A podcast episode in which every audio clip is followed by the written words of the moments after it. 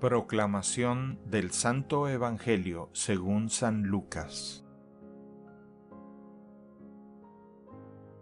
En aquel tiempo, mientras Jesús hablaba a la multitud, una mujer del pueblo gritando le dijo, Dichosa la mujer que te llevó en su seno y cuyos pechos te amamantaron. Pero Jesús le respondió, Dichosos todavía más los que escuchan la palabra de Dios y la ponen en práctica. Palabra del Señor. El Evangelio del Día es producido por Tabela, la app católica número uno para parroquias y grupos. Para escuchar este episodio y mucho más contenido devocional católico, descarga la aplicación Tabela disponible gratis en el Google Play Store o la Apple App Store.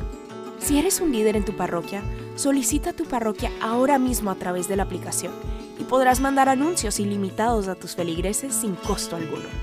Que Dios te bendiga.